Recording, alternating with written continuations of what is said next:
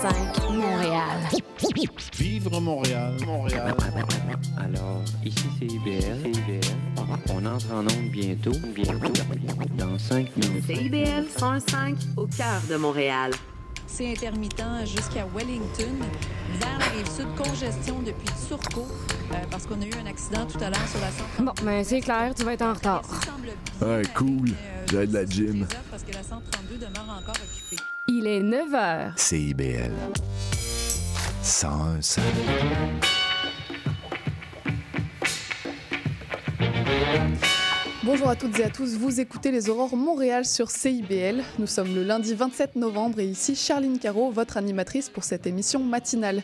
Et aujourd'hui, on reçoit Quentin Dufrane pour un décryptage de l'actualité montréalaise avant d'accueillir Sarah Brisson-Legault, préparatrice mentale des équipes d'athlètes de l'Université de Montréal.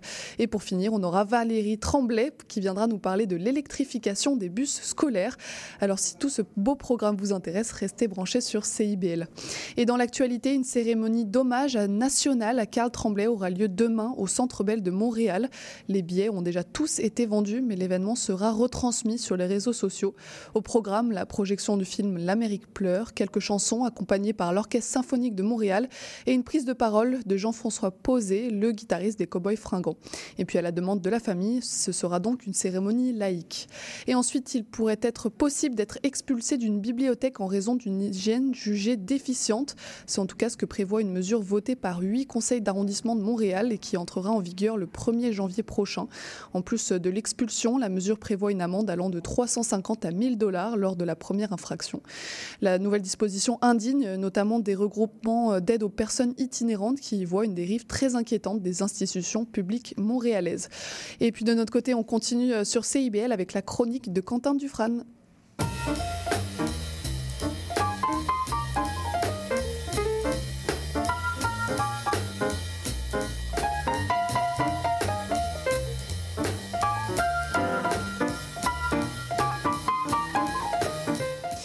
Et je reçois Quentin Dufrane pour un petit décryptage de l'actualité montréalaise. Bonjour Quentin. Bonjour Charline. Et aujourd'hui, de quoi on parle au niveau municipal? Eh bien, il s'en est passé dans les nouvelles montréalaises depuis ma dernière chronique, euh, entre le scandale de l'Office de consultation publique de Montréal, la démission du bras droit euh, de Valérie Plante, Dominique Olivier, ou encore le nouveau budget de la ville de Montréal et la hausse des taxes. Eh bien, ça n'a pas arrêté.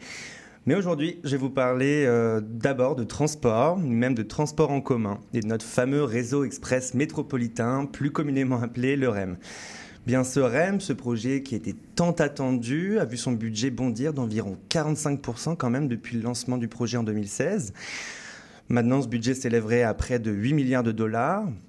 Mais bon, le REM, depuis son lancement, à l'été dernier, ça tire souvent les foudres. On se souvient bon, des deux pannes qui, ont, qui avaient entaché pardon, sa première journée de service. ah, Dès la première journée. Oui, oui, mais euh, les problèmes ont continué, et ce encore jusqu'à quelques jours. Euh, notamment la semaine dernière, des usagers venant de la rive sud, notamment des travailleurs de la Cité du Multimédia et du Vieux-Montréal, ont demandé la restauration du service de bus entre Brossard et l'arrêt Henri Bourassa de Montréal. D'accord, donc un service de bus alors que ça fait que quelques mois que le REM est en activité. Oui, c'est ça. Donc, bon, la raison derrière cette grogne serait en lien avec les retards pour la sortie de terre de la station Griffintown. Bon, cette station Griffintown devait voir le jour d'abord en 2024 avant que sa date d'inauguration ne soit reportée à 2027 par la CDPQ Infra en charge du projet. Mais pour de nombreux usagers, eh bien l'absence de station dans le Griffintown euh, engendre des temps de transit pouvant jusqu'à doubler quand même par rapport à la situation qui prévalait avec les autobus Mhm. avant l'arrivée du REM. Pour rappel, les autobus du RTL et d'Exo ne peuvent plus emprunter le pont Samuel de Champlain Mhm. depuis la mise en service du train léger. C'est un beau, beau programme de s'attaquer euh, à ce sujet-là. Comment ces, usa- ces usagers comptent euh, pour se faire euh, entendre, tout simplement? Eh bien, une pétition appuyée par une députée libérale a été déposée le 22 novembre dernier à l'Assemblée nationale pour que des autobus empruntent de nouveau le pont Champlain. La pétition mentionne notamment la ligne 90 et son arrêt à l'angle de Robert Bourassa et William à Montréal, qui, je cite, était très utilisé par les travailleurs de la cité multimédia et du Vieux Montréal. Alors il y a l'ARTM, l'autorité régionale de transport métropolitain, qui gère tout ça. Qu'est-ce qu'elle en pense? Bien, la RTM a fait savoir que pour le moment, l'ajout de navettes entre Brossard et l'arrêt Henri Bourassa à Montréal n'est pas au programme. Mhm. Elle a fait valoir d'ailleurs la loi sur le REM qui stipule qu'aucun moyen de transport collectif ne peut entrer en compétition avec le train léger. Elle a aussi mis de l'avant le contexte financier qui est très tendu, que vit présentement le milieu des transports, tout en ajoutant que des bus en provenance de la station Île des Sœurs et de la gare centrale desservent déjà la cité du Mhm. multimédia. C'est une affaire à suivre alors j'imagine. Et comme tu le disais euh, plus tôt, le REM a fait face à quelques difficultés depuis son lancement et même depuis la première journée. Et oui, dans le dernier mois, notamment plusieurs problèmes techniques au niveau du système informatique ont occasionné des erreurs au centre de contrôle, provoquant ainsi de multiples pannes. Bien, ce type d'accident a valu d'ailleurs à plusieurs usagers de rester emprisonnés pendant plus de deux heures dans les wagons du train. Suite à ces pannes, ben, plusieurs élus ont réclamé des améliorations, mais surtout une meilleure information aux usagers en temps de panne. La mairesse de Longueuil, Catherine Fournier, avait même qualifié la situation d'inacceptable et avait demandé à ce qu'un coup de barre soit donné le plus rapidement possible pour corriger la situation. Bon, fait encore plus gênant pour la CDPQ Infra, toujours début novembre, des ambulanciers ont mis environ 25 minutes pour porter assistance à une femme qui avait fait un malaise à bord du REM et alors que le train était immobilisé entre deux stations. Donc ajouté au problème de communication, cet incident avait donc suscité de vives inquiétudes quant au protocole de sécurité. Il y a un manque de communication qui est souvent pointé du doigt euh, dans les médias. Qu'est-ce qu'en dit la CDPQ Infra qui gère euh, le REM? Eh bien, le vice-président aux affaires publiques, aux communications et stratégies chez la CDPQ Infra, Philippe Battani, a expliqué dans une entrevue accordée à la presse que la CDPQ Infra se doit, je cite, de communiquer aux usagers une information ponctuelle, opportune et précise, avant de reconnaître que ce n'était pas le cas présentement et que la situation était intolérable. Donc on constate dans tout ça qu'on est loin de la joie et de l'émerveillement des premiers jours du lancement du REM et que la lune de miel fut de courte durée entre la CDPQ Infra et son train léger. Donc on voit que le REM doit encore faire ses preuves pour faire Mhm. sa place dans le cœur des habitants du Grand Montréal et aussi changer, ainsi changer pardon, la mobilité comme l'avait promis la CDPQ Infra. Bon, bah, On attend la suite de l'épisode dans ta prochaine chronique. Et maintenant, tu vas nous parler de plusieurs défilés qui ont fait vibrer la métropole la semaine dernière. Oui bon, je t'arrête tout de suite Charline, je ne vais pas vous parler de défilé de mode, mais bien du défilé de nos champions, les Alouettes, qui ont fait une entrée triomphale à la place des festivals mercredi dernier. Face à eux, une marée de supporters était venue célébrer la victoire de la Coupe Grey, bravant ainsi la pluie et brisant la grisaille. Au total, les autocars qui transportaient les joueurs ont roulé pendant près d'une heure, des ambulances sur, le, sur de de Crescent, pour terminer leur parcours à la place des festivals. Bon, sur place, des jeunes, des moins jeunes, mais aussi des familles étaient donc au rendez-vous et aux couleurs des Alouettes. Les joueurs ont ainsi pu partager leur victoire aux côtés de leurs supporters, sous des airs des cow-boys fringants, tout en partageant cette fierté d'être montréalais et québécois. D'ailleurs, le président des Alouettes, Mark Whiteman, a juré vouloir garder la Coupe Grey le plus longtemps possible à Montréal, quitte à être mis à l'amende. Donc reste donc à, à voir s'il tiendra sa promesse. Et bon, on surveillera, combien de temps la Coupe Grey reste dans la métropole. Et c'était pas le seul euh, défilé qui a eu lieu à Montréal la semaine dernière, c'est ça? Non, et cette fois sur une autre touche de couleur. Samedi dernier a eu lieu l'annuel défilé du Père Noël. Encore là, des milliers de personnes ont envahi le centre-ville pour cette 71e édition de ce mythique rendez-vous de la période des fêtes de fin d'année. Donc au total, 13 chars allégoriques ont défilé dans le centre-ville de la métropole et on a pu revoir de nouveau nos champions de la Coupe Grey qui se sont donc offert un second défilé la semaine dernière.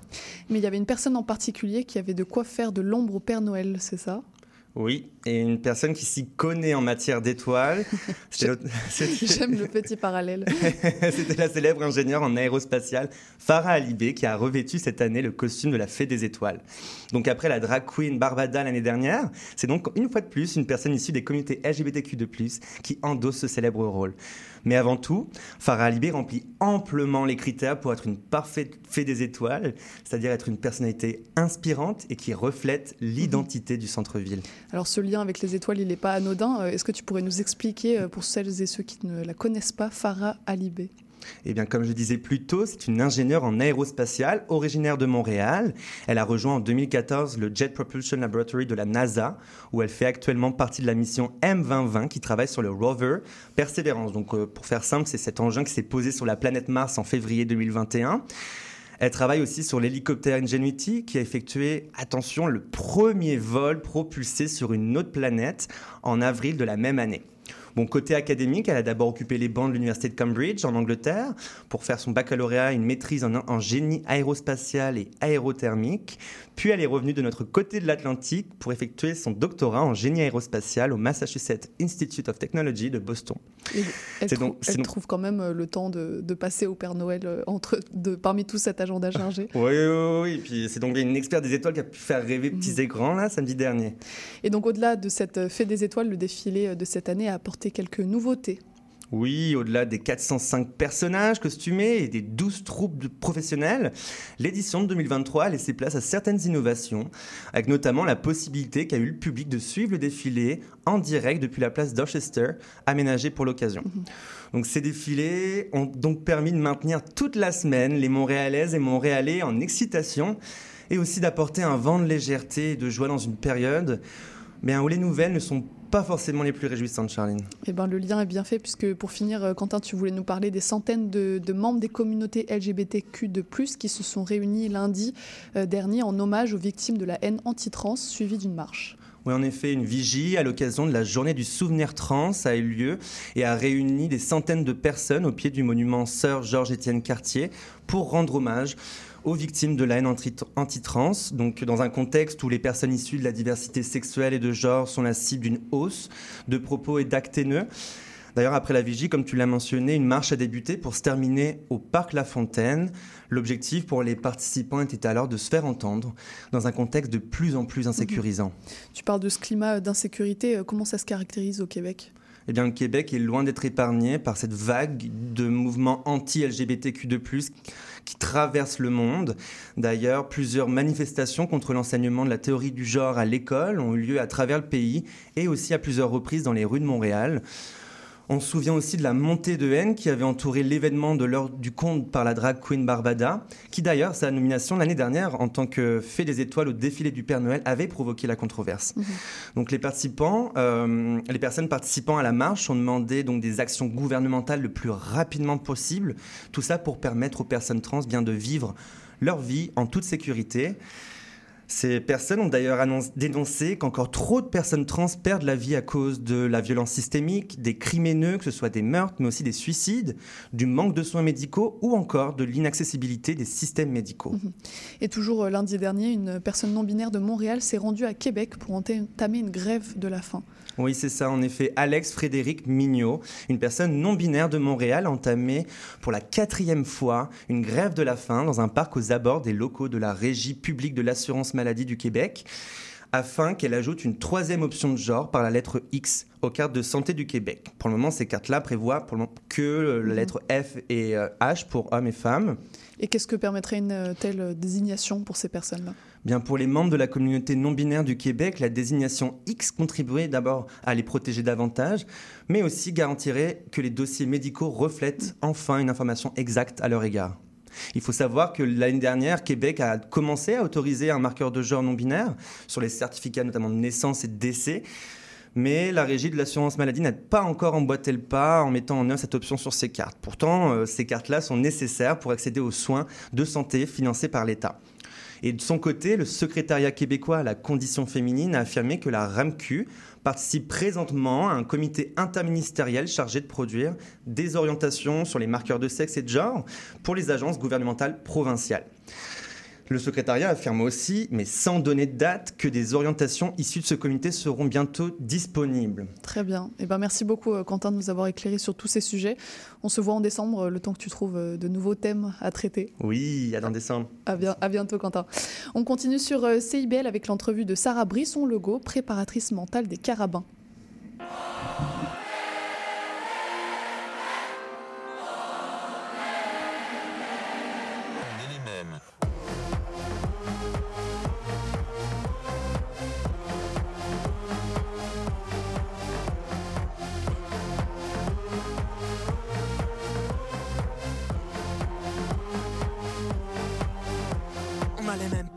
Papas qui ailleurs. On a les mêmes mamans à qui les rides font peur. On a les mêmes parents à qui l'on ment tout le temps. On a les mêmes enfants.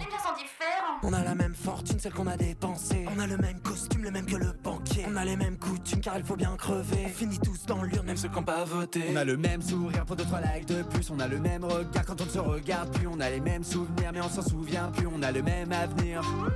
On croit qu'on est tout seul quand on est 8 milliards. On croit que le bonheur coûte un million de dollars. On croira tous en Dieu quand il sera trop tard. On croit que la fin du monde. Qu'on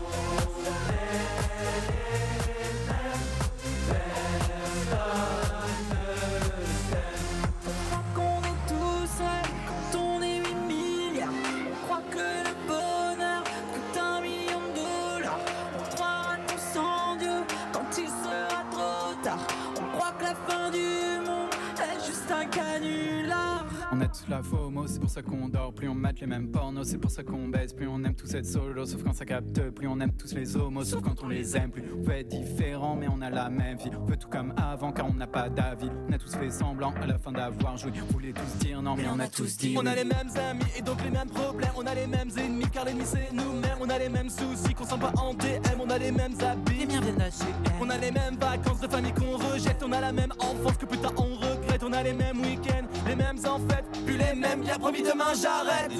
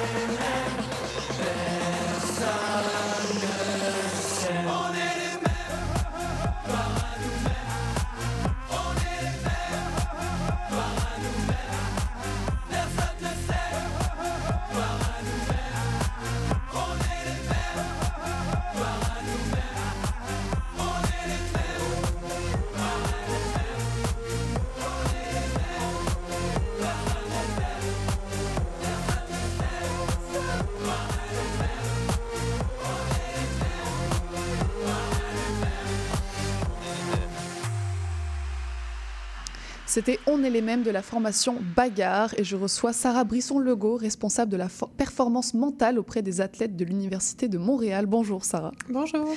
Et le sport, ce n'est donc pas qu'une question de physique. Exactement. Le mental prend une grande place. Très bien.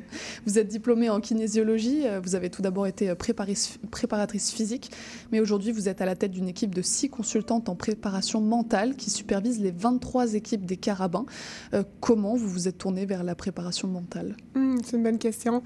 Euh, j'ai fait quelques années en préparation physique avec euh, une équipe de football du Collège du Vieux-Montréal. Puis, en œuvrant dans le domaine de la préparation physique, j'ai réalisé qu'en fait, ce que j'aimais, c'était vraiment la- l'alliance thérapeutique, le lien avec les athlètes. Euh, cette connexion-là privilégiée, en fait, euh, de rentrer en contact avec eux sur une base plus humaine.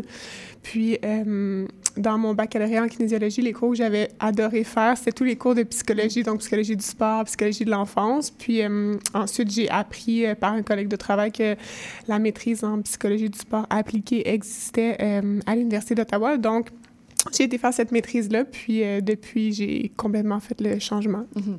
Et depuis deux ans, donc, euh, l'UDEM propose un, un accompagnement en préparation mentale à toutes les équipes des Carabins. Mais alors, c'est quoi la préparation mentale, si vous deviez euh, l'expliquer, la vulgariser aux auditeurs? Hmm.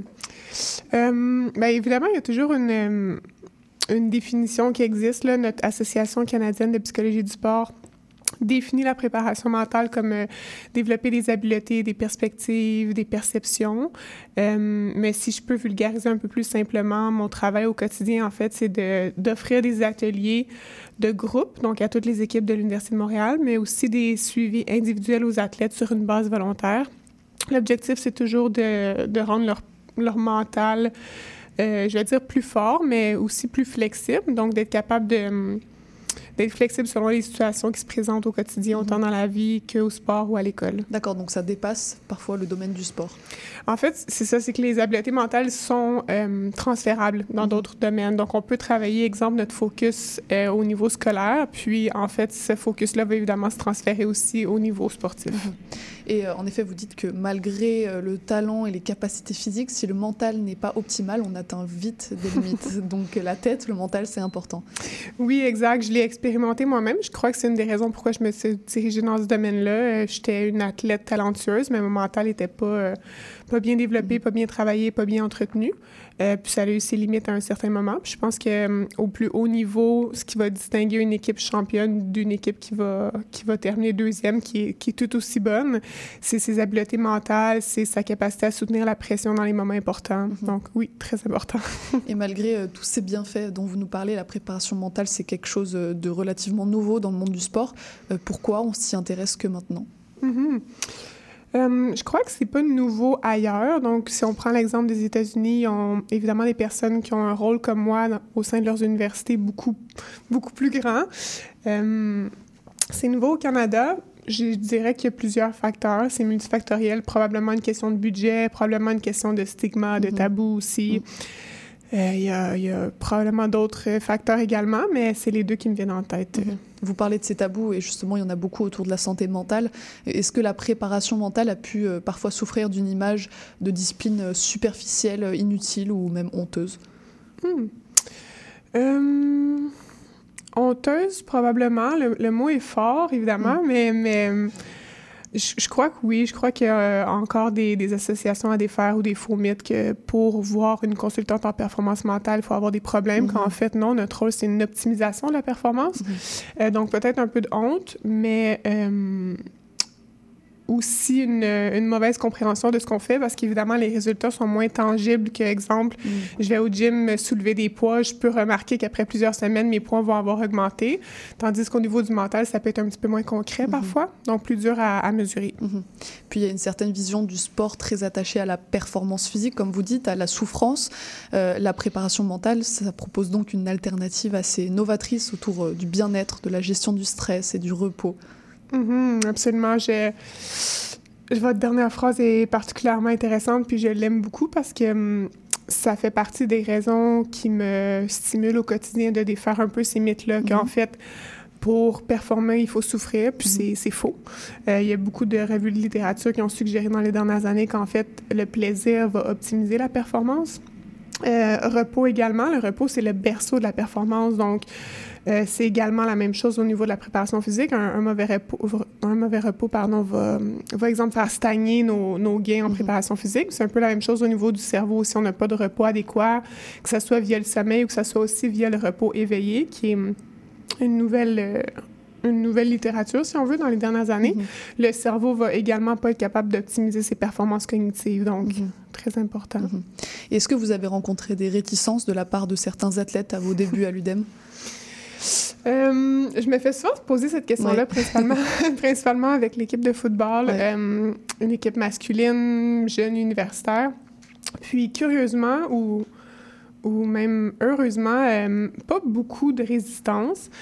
Ça serait mentir de dire que sur les 100 athlètes, si on prend l'exemple de cette équipe-là, les 100 athlètes sur les 100 vont adhérer ou apprécier tous les sujets que je propose.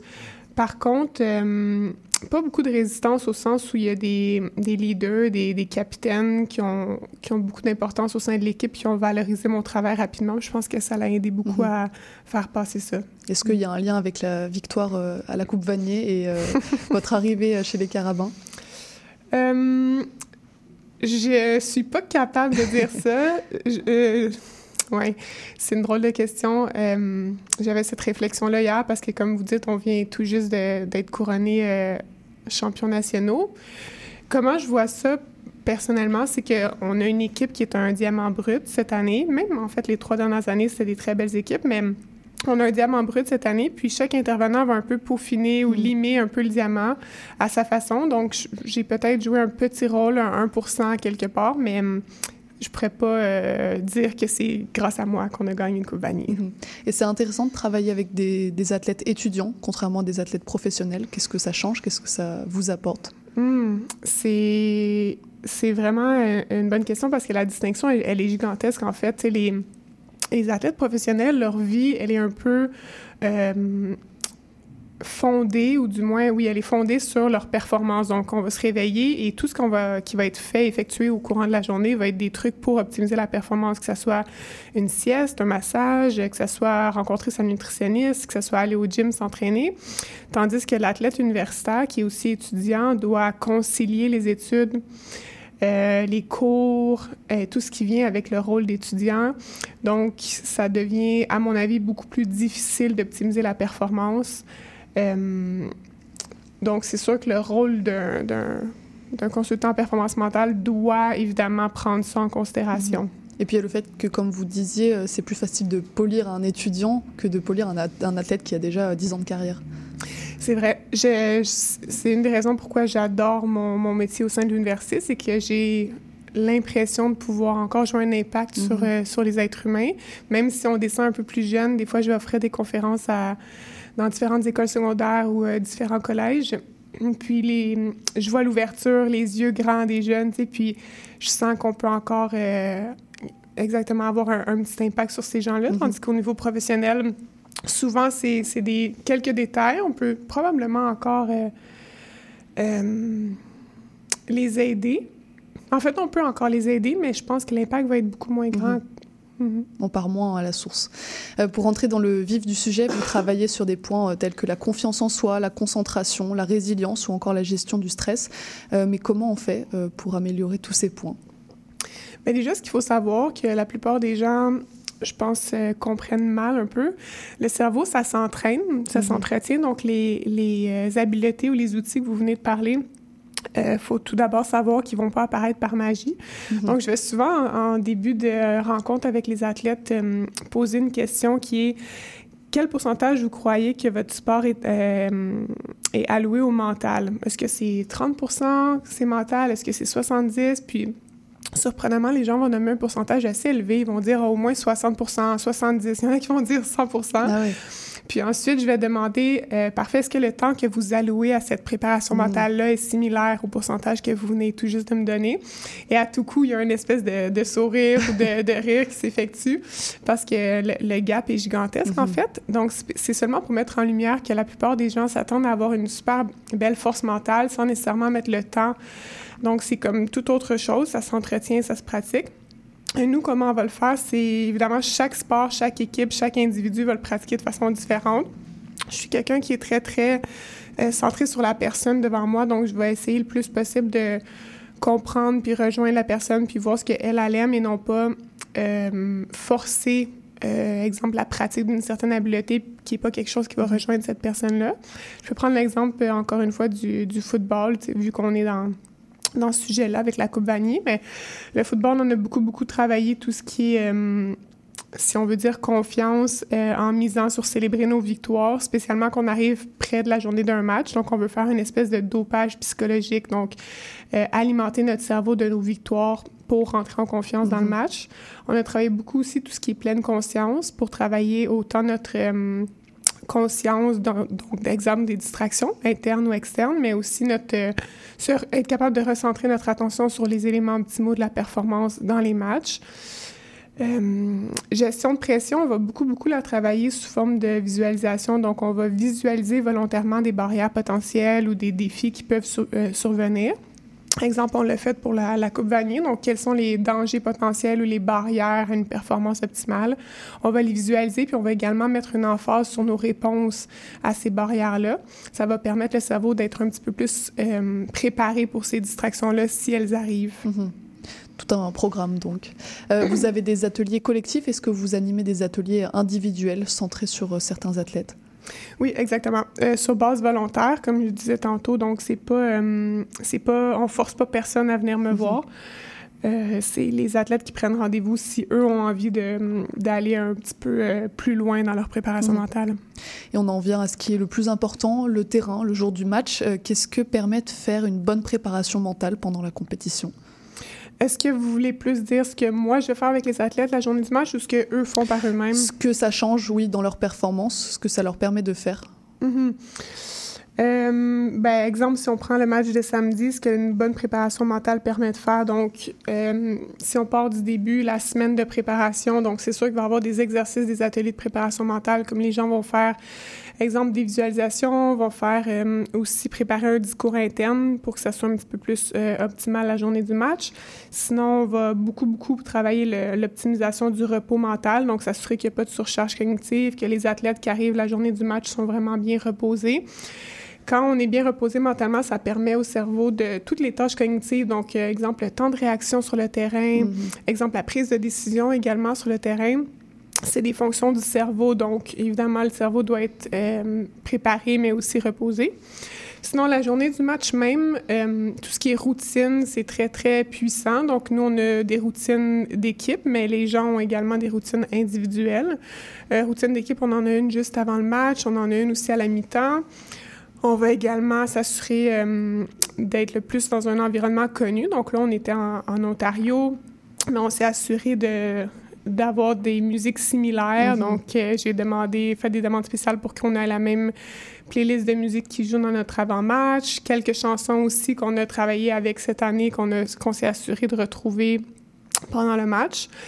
Euh, sinon, à la mi-temps, on va aussi refaire une petite activation mentale d'équipe. euh, avec euh, des respirations de pleine conscience, avec également un petit cri d'équipe, juste pour venir euh, réactiver le cerveau.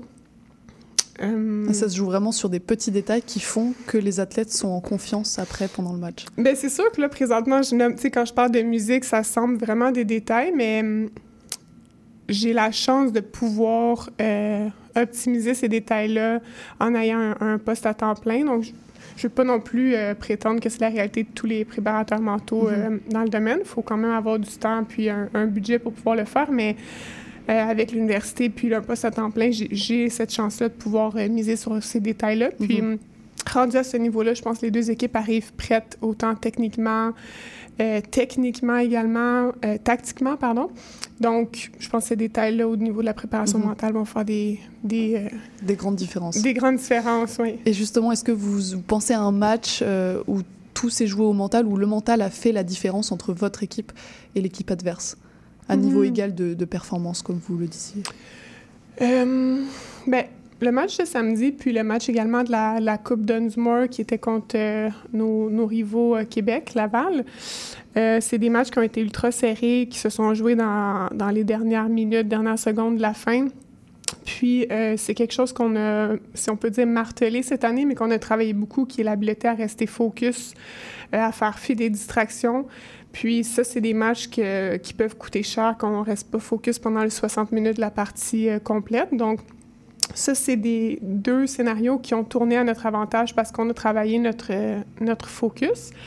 Euh, par contre, j'ai un exemple ou une anecdote qui me vient en tête, qui est ma première, première participation à un match justement avec l'équipe de, de football.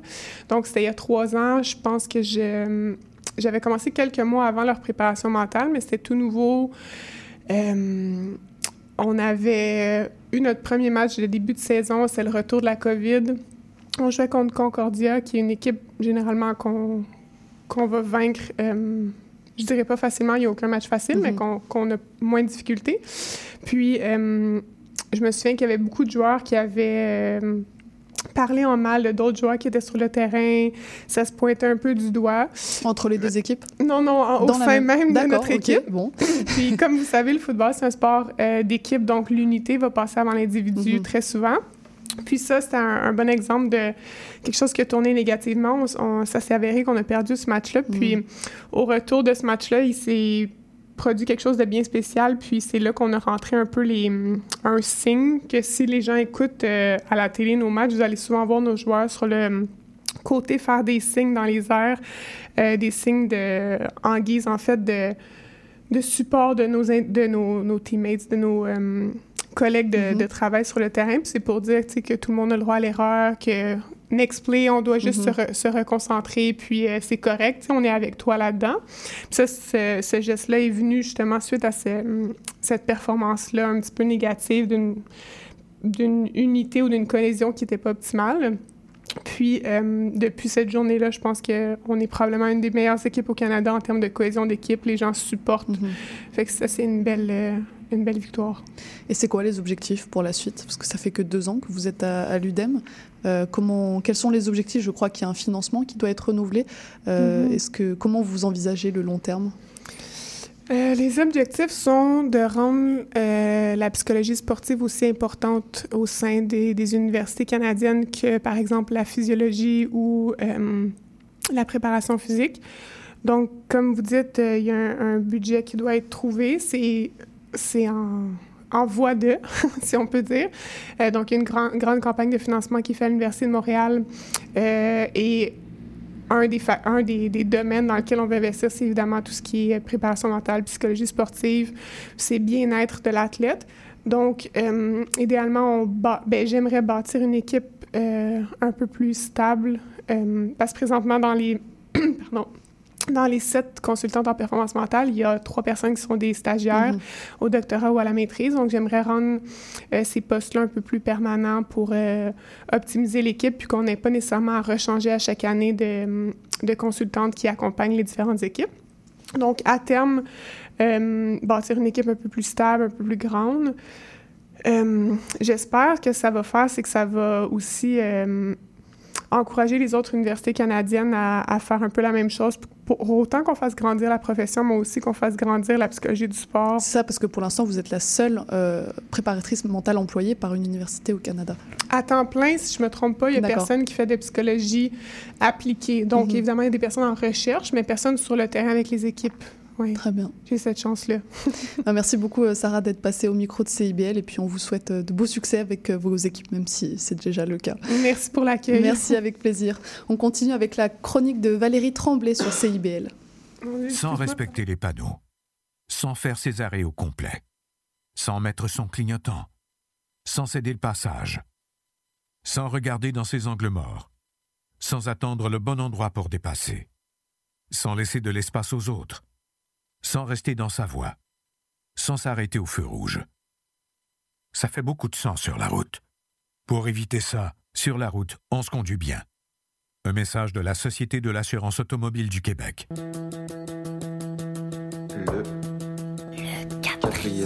Le quatrième mur. Le quatrième. Le quatrième mur. Bon, Siri, c'est quoi, mettons, l'émission qu'il faudrait absolument écouter à CIBL tous les lundis de 15h à 17h? Le quatrième mur. L'éducation vous intéresse? Vous souhaitez y voir plus clair? Alors l'émission Parlons éducation est pour vous. Avec Bernard Dufour et Patrick Pierrard, le dimanche de midi à 13h, soyez-y, c'est un rendez-vous.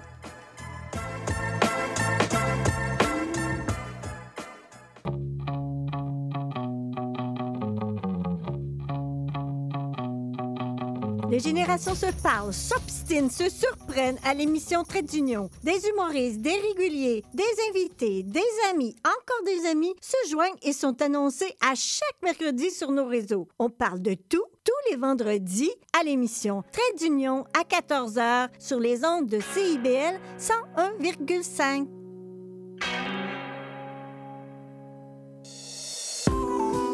CIBL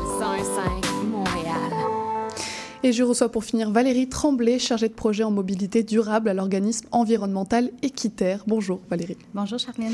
Et la semaine dernière, Équiterre a publié un rapport et une étude pour accélérer l'adoption des autobus scolaires électriques au Canada. C'est pas une idée euh, nouvelle puisque ça fait quelques années qu'un programme d'électrification euh, de ces véhicules a été lancé par le ministère des Transports et de la Mobilité durable. Mais en quelques mots, est-ce que tu peux nous expliquer le travail d'Équiterre sur ce dossier? Oui, euh, ben, en effet, il y a le programme d'électrification du transport scolaire au Québec existe depuis quelques années déjà. Euh, puis de la même manière, Équiterre, on a commencé à s'intéresser à ce dossier dès 2020.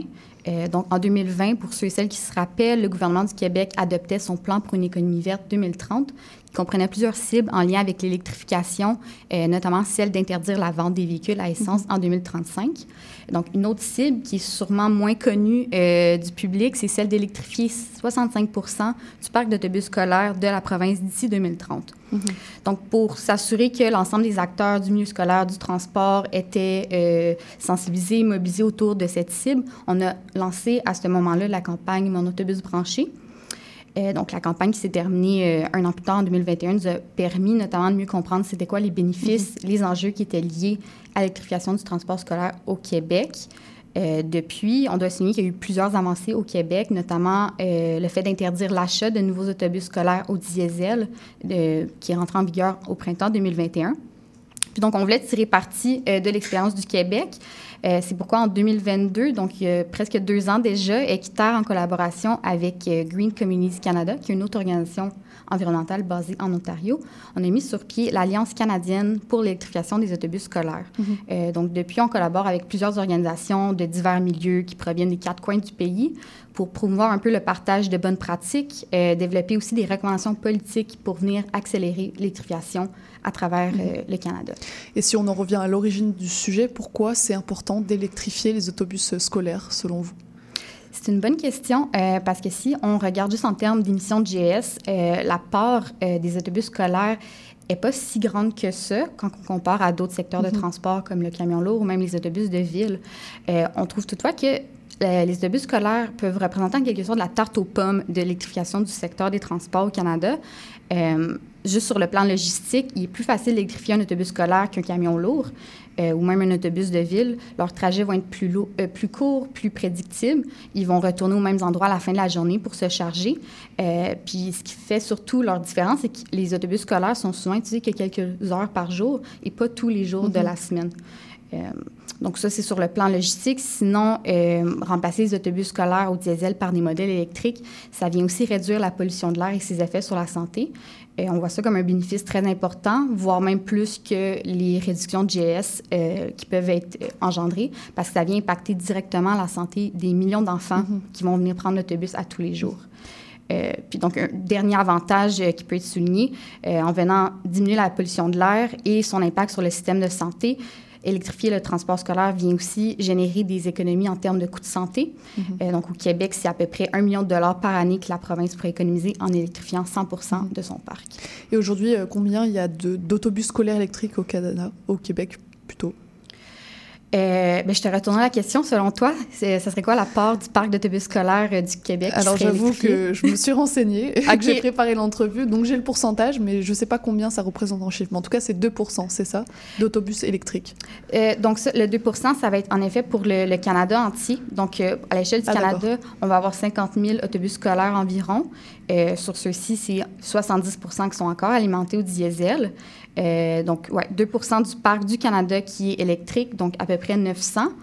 Au Québec, donc le Québec, c'est, il faut le dire, la province qui a le plus grand nombre d'autobus scolaires électriques.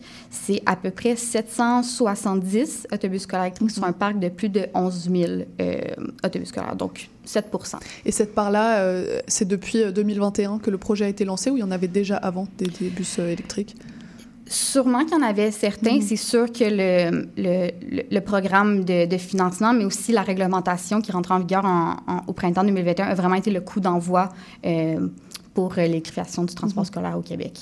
Et c'est vrai qu'on ne pense pas forcément aux autobus euh, scolaires quand on pense à la lutte contre les émissions de gaz à effet de serre, et pourtant l'impact, il sera là si vous luttez autant pour, euh, pour cette électrification. Oui, certainement. Donc, comme je disais, c'est sûr que les gains sont euh, plus petits qu'on pourrait s'y attendre pour euh, d'autres secteurs de, de transport. Euh, mais il faut, faut savoir que le transport scolaire, au même titre que les autres secteurs du transport, vient quand même contribuer à 30% des émissions de GS euh, du Canada, qui, lui, euh, en fait, qui lui vient compter pour 22% du total des émissions du Canada. Donc, c'est un 30% qui est le transport routier seulement. Euh, puis il y a quand même plusieurs provinces qui ont des cibles de réduction de GS. Donc, si l'électrification des autobus scolaires peut y contribuer, pourquoi pas? Il faut commencer quelque part. Exactement. Les, av- les avantages, ils ne sont pas seulement environnementaux, euh, j'imagine. Du côté de la main-d'œuvre, ça permet quoi, l'électrification? C'est sûr qu'en ce moment, c'est un contexte assez euh, particulier au niveau de la main-d'œuvre du transport scolaire. Donc, on, je pense que les dernières années, il y a eu plusieurs grèves, plusieurs enjeux au niveau de la main-d'œuvre, euh, la formation, de rémunération. Euh, Est-ce que l'électrification du transport scolaire peut venir régler ces enjeux-là à la source? Non, mais ils ont quand même plusieurs bénéfices euh, pour euh, les mécaniciens et mécaniciennes, les conducteurs et conductrices, à commencer par le fait qu'ils vont être moins exposés à la pollution atmosphé- atmosphé- atmosphérique et sonore qui est engendrée par les moteurs thermiques. Euh, sur le plan économique, on peut dire aussi que les autobus scolaires électriques permettent aux transporteurs d'économiser en termes de frais d'opération. Euh, un autobus scolaire électrique en moyenne va coûter 80% moins cher à alimenter euh, en raison du coût plus bas de l'électricité et 50% moins cher à entretenir euh, en raison Mhm. du nombre plus bas de pièces. Et alors, on entre dans les détails techniques. Euh, Lorsqu'on parle d'électrifier les autobus scolaires, euh, est-il question de, de convertir les autobus actuels à l'électrique ou d'acheter de nouveaux modèles électriques? Euh, c'est une bonne question. Euh, c'est surtout une question qu'on se fait, qu'on se, on se fait poser souvent. Euh, c'est surtout question d'acheter de nouveaux modèles électriques pour remplacer ceux qui vont, qui vont atteindre leur fin de vie légale. Mhm. Au Québec, la durée de vie légale d'un- autobus scolaire est présentement de 14 ans. Bien qu'on voit de plus en plus d'avancées technologiques au niveau de la conversion des, des véhicules euh, thermiques à l'électricité. Donc, c'est possible de convertir un véhicule? C'est possible. Le seul enjeu, euh, c'est que lorsqu'on convertit un autobus scolaire thermique à l'électricité, euh, la durée de vie légale est n'est pas remis à zéro. Donc, si l'autobus au diesel avait sept ans de circulation quand il est converti, Mhm. ben, ces années-là continuent d'augmenter. Donc, est-ce qu'il vaut mieux, euh, dans ce cas-là, acheter de nouveaux électriques et jeter euh, les, les thermiques qui arrivent à- à- en fin de vie? Bien, pour l'instant, c'est l'option la, la plus facile Mhm. euh, sur le plan logistique et euh, réglementaire. Euh, mais c'est sûr qu'il y a- il y, a des manières pour l'instant de, de récupérer les vieux autobus scolaires thermiques. Il faut dire que la, la durée de vie légale de 14 ans, c'est la circulation d'un autobus qui sert au transport d'élèves seulement. Mm. Donc, l'autobus peut continuer d'être utilisé à d'autres fins. Les pièces des autobus peuvent aussi être reconditionnées, notamment. Et euh, les autobus scolaires électriques, où est-ce qu'ils sont fabriqués? Euh, le Québec, contrairement à d'autres provinces, a vraiment l'avantage de bénéfi- bénéficier de la présence de fabricants d'autobus euh, scolaires électriques sur son territoire. Mhm. Euh, il y a notamment Lyon Électrique euh, qui fournit la majorité des autobus ici et Girardin Bluebird. Il y a aussi d'autres fabricants comme Autobus Thomas. Toutefois, euh, leurs autobus vont pas être assemblés à 100% euh, au Canada. Et c'est une bonne chose que ces autobus soient fabriqués au Québec? Ben, c'est notamment ça qui a un peu justifié la, la, la décision du Québec euh, d'investir euh, dans l'électrification du transport scolaire, en sachant que ça allait directement contribuer Mhm. euh, à la balance économique. Mhm. Et combien coûte un autobus scolaire électrique? Question importante. Question très importante parce que c'est vraiment un des enjeux principaux à l'électrification du transport scolaire. Le coût moyen est de 400 000, euh, ce qui est quand même une, une f- une- 1,5 à 2 fois, deux fois le prix moyen d'achat d'un autobus au diesel. Euh, ça, c'est sans compter tous les frais qui sont liés à l'achat et l'installation d'infrastructures de recharge. Mais qui est compensé par la suite à des coûts qui sont moindres une fois qu'il est acheté, euh, notamment par rapport euh, au fait qu'il n'y ait pas d'essence, que ce soit l'électricité. ça? Exactement. Donc, c'est sûr qu'à à plus long terme, comme je disais, il y a des économies qui sont faites, mais c'est vraiment que les coûts initiaux sont vraiment élevés, Mhm. donc ça peut faire peur Mhm. aux transporteurs au début. Et justement, qui c'est qui paye pour tout ça? C'est vraisem- vraisemblablement les mêmes personnes qui paient présentement pour les autobus scolaires thermiques. Donc, tout comme dans le passé pour les autobus au diesel, le ministère de l'Éducation va offrir un financement de base aux transporteurs euh, pour l'achat et l'opération d'autobus scolaires. Euh, puis donc, pour venir compenser la différence de coût euh, avec les autobus au diesel, le ministère des Transports a mis en place son programme euh, de financement qui vient offrir une subvention aux transporteurs Mhm. pour l'achat d'autobus, mais aussi l'achat et l'installation d'infrastructures de recharge. Et donc aujourd'hui, les autobus électriques, on le disait, représentent moins de 2% du total. Combien de temps ça prendrait pour électrifier l'ensemble des autobus du Québec? Du Québec, euh, ben c'est sûr que le Québec vise à ce que d'ici 2030, 65% soit électrifié. Euh, je crois que le ministère est aussi euh, vise aussi à ce que d'ici 2035, ça serait peut-être 100% C'est sûr qu'en ce moment, on est encore euh, on est encore autour du 7 Mhm. Euh, mais c'est qu'on doit attendre en même temps que les autobus qui sont sur la route atteignent leur fin de vie. Mm. Donc, c'est sûr que la, la plus grande hausse ne va pas se faire dans l'immédiat. Mais je suis assez, je suis assez confiante, comme le, le ministère, qu'on pourrait y arriver d'ici 2035. Euh, par contre, comme je mentionnais, il y a encore des enjeux, des freins, euh, qui, même s'il y a des, des programmes de, de, financement en place, euh, la réglementation aussi d'interdiction, il, faut les, il faut les régler, sinon la transition ne va pas se faire assez rapidement. Mhm. Parce que 65 dans, dans 11 ans, en fait, c'est quelque chose d'assez monumental quand on part de 2% mais c'est faisable, selon toi? C'est faisable. Au, Québec, on, est une des, provinces les plus avancées. Après, si on parle au, niveau du Canada, qui a seulement 2% de son parc électrifié, euh, là, c'est un peu plus difficile.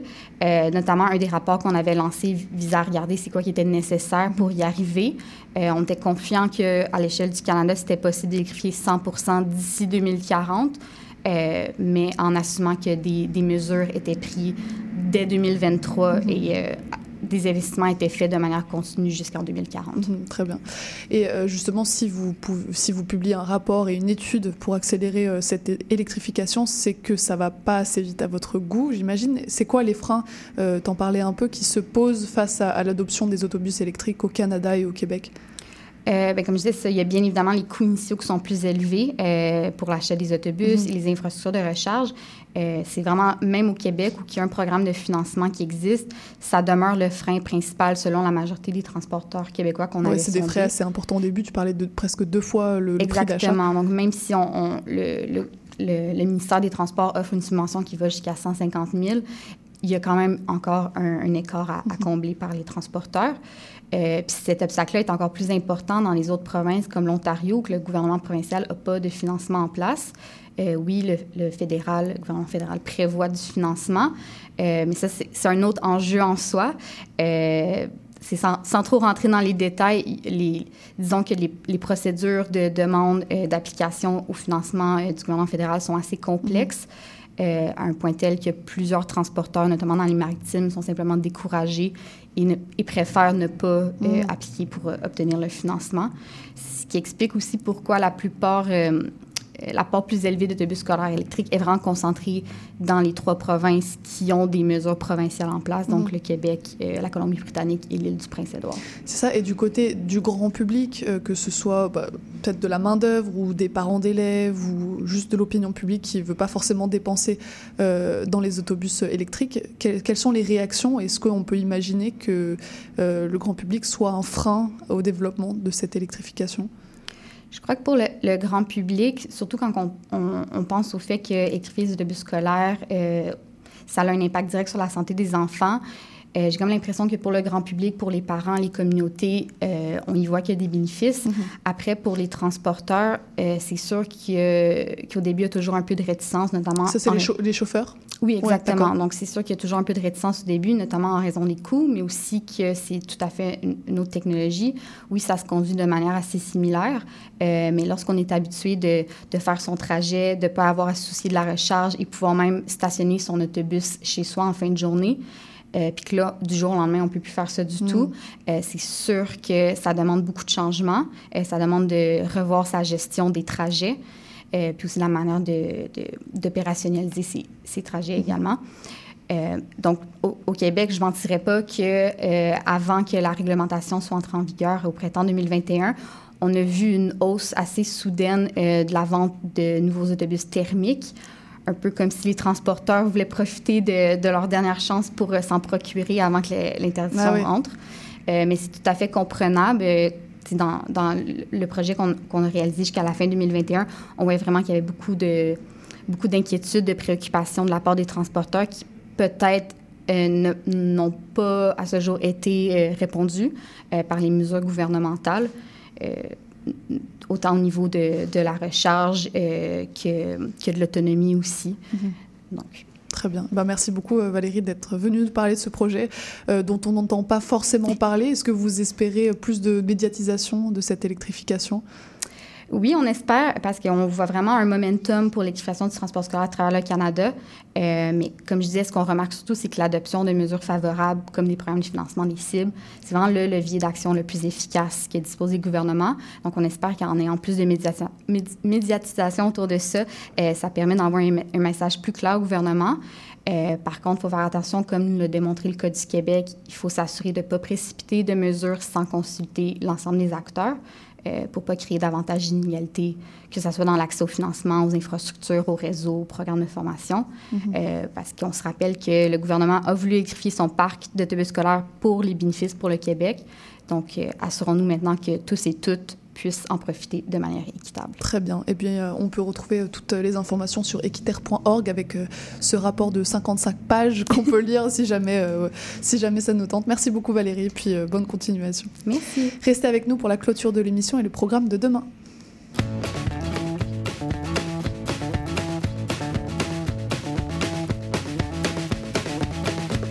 J'ai perdu ma superbe, superbe Qu'est-ce que je pourrais faire pour me refaire? Aller au dépanneur, me chercher un nouveau cœur, sortir avec deux gratteux puis une liqueur. Était super pour ma superbe, une bergère des bergeronnes sur la berge. Était super pour ma superbe gagnante de Miss Monde et de génie en herbe. Ma superbe, j'ai perdu ma superbe, superbe. Qu'est-ce que je pourrais faire pour me refaire? Pousser en Gaspésie pour patcher le trou dans mon rocher, revenir avec une gueule de bois puis les poches percées. Était super, bon, ma superbe,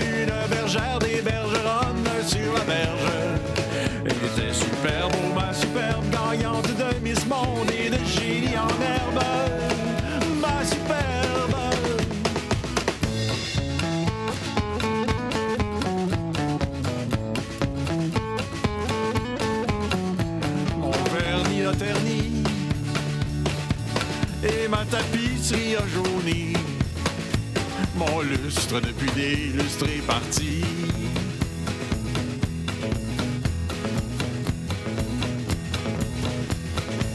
Était super beau, ma superbe, une bergère des bergeronnes sur la berge. Était super beau, ma superbe, gagnante de Miss Monde et de génie en herbe. Ma superbe superbe, superbe. Qu'est-ce que je pourrais faire pour me refaire? Aller au dépanneur pour patcher mon petit cœur. Sortir avec deux gratteux puis une liqueur. Sortir avec un gratteux puis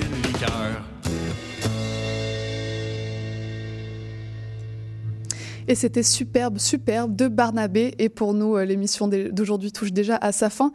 Je remercie euh, nos invités, nos chroniqueurs. Merci à Quentin Dufran, à Sarah Brisson-Legault et puis à Valérie Tremblay d'être venue euh, au micro des Aurores Montréal. À la mise en onde et aux choix musicaux, comme d'habitude, c'était Maurice Bolduc que je remercie pour sa précieuse assistance. Demain, restez branchés. Je recevrai notamment le réalisateur Henri Bernadet pour son film Les rayons gamma qui a été tourné à Montréal. Et puis, si vous souhaitez réécouter cet épisode ou ceux des jours précédents, rendez-vous sur notre site web cibl105.ca ou sur toutes les plateformes de podcast comme Balado Québec, Apple Podcast ou Spotify. C'était Charline Caro sur CIBL. Je vous remercie pour votre écoute et je vous dis à demain pour une nouvelle émission.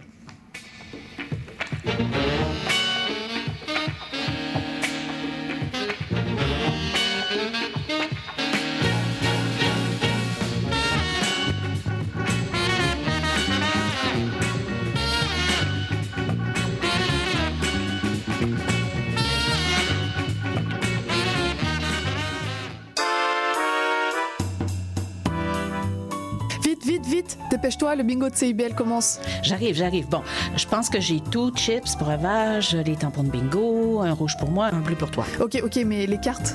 Quoi, les cartes? Bah, les cartes de bingo. non, j'ai complètement oublié. Les cartes de jeu de bingo de CIBL sont disponibles dans un point de vente près de chez vous. Consultez la liste sur notre site web au cibl1015.com sous l'onglet Bingo de CIBL. Et venez jouer avec nous tous les dimanches dès 16h et invitez vos amis. Et surtout, pour jouer au bingo de CIBL, n'oubliez pas d'acheter vos cartes.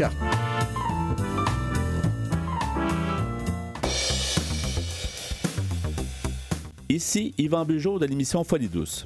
Expert en santé mentale depuis 1991, Folie douce repousse les préjugés et tabous. Témoignages, entrevues d'experts, chroniques, toutes les facettes de la santé mentale en une seule émission. Folie douce est le rendez-vous radiophonique révélant le vrai visage de la santé mentale.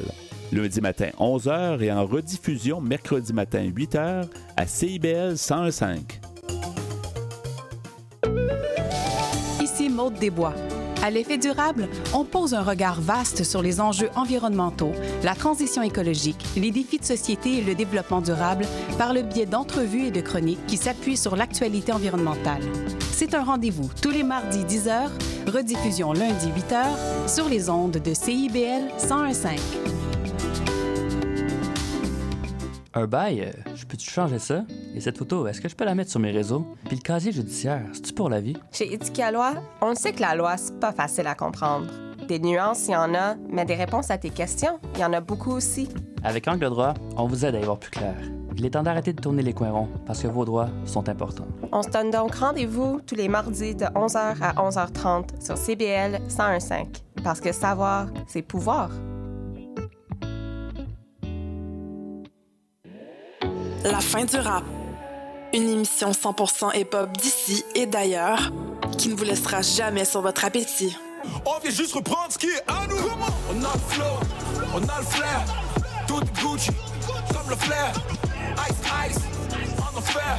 Laisse faire, légendaire. Rassasiez vos oreilles à chaque semaine avec Aldo, Arnaud, JL, Marie-Lee et Veda, les lundis de 19h à 21h à CIBL.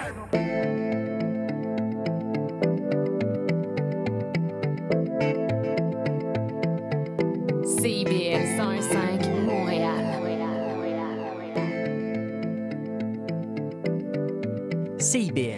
de la musique. On prend souvent la mer, cœur naufragé, fragile.